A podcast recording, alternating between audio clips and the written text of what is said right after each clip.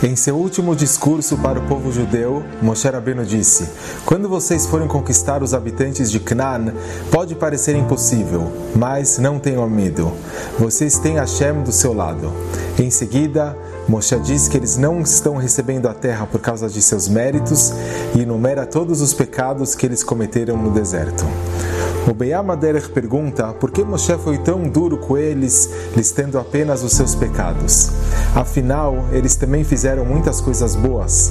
O porquê de Rabilezer afirma que, na realidade, ele se encontrava em um nível extremamente elevado. Ele explica que Moshe Rabbeinu estava transmitindo ao povo judeu o segredo de como manter a bitachon, a confiança em Hashem, seja qual for a situação. Como eu posso pedir ajuda para Hashem depois do que eu fiz? Ele não gosta mais de mim. E essa atitude pode destruir o nosso relacionamento com Hashem. Moshe Rabbeinu estava dizendo ao povo: Vocês não estão recebendo Eretz Israel porque vocês merecem. Não temam as outras nações, mesmo que vocês acham que não são dignos. Hashem está dando para vocês a terra apenas porque Ele ama vocês e porque Ele prometeu aos nossos avós, aos nossos patriarcas. Se a gente conseguir internalizar essas mensagens, a gente não vai ter medo e a gente vai conseguir ser capaz de confiar unicamente em Hashem e não em nossas próprias ações. E essa é a chave do sucesso. O Chavot Levavot escreve que existem dois princípios fundamentais para Bitachon. O número um, que Hashem ama cada um de nós com um amor infinito, incondicional. E número dois, que Ele vai nos ajudar independente de sermos ou não merecedores.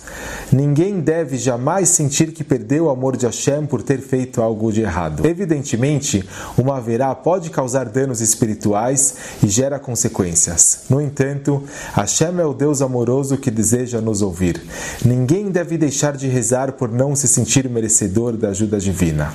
Na realidade, ensina o Rabbi Tzadok Akohen Milublin que é justamente nesses momentos que a gente se sente indigno que Hashem está nos escutando ainda mais, porque é nesses momentos que a gente percebe que não é nossos atos que dão os resultados, mas sim as tefilot que a gente faz para Hashem. Hashem nos dá sempre muito mais do que a gente merece. Se a gente fizesse uma contabilidade das nossas vidas, a gente iria concluir que na verdade a gente recebe muito mais do que dá. E mesmo assim, Hashem ama nos dar porque nós somos os filhos de Hashem.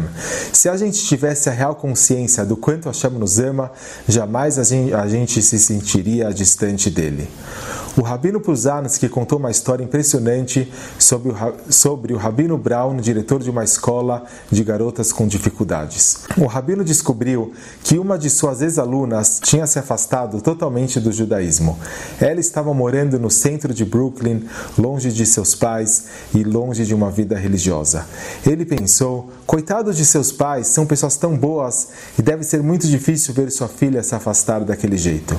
Um dia, ele ligou para ela convidando para ela passar Shabat em sua casa e ela disse que sim, ela aceitou o convite. Porém, na sexta-feira, logo antes do Shabat, ela ligou novamente para o rabino dizendo que ela não iria conseguir comparecer.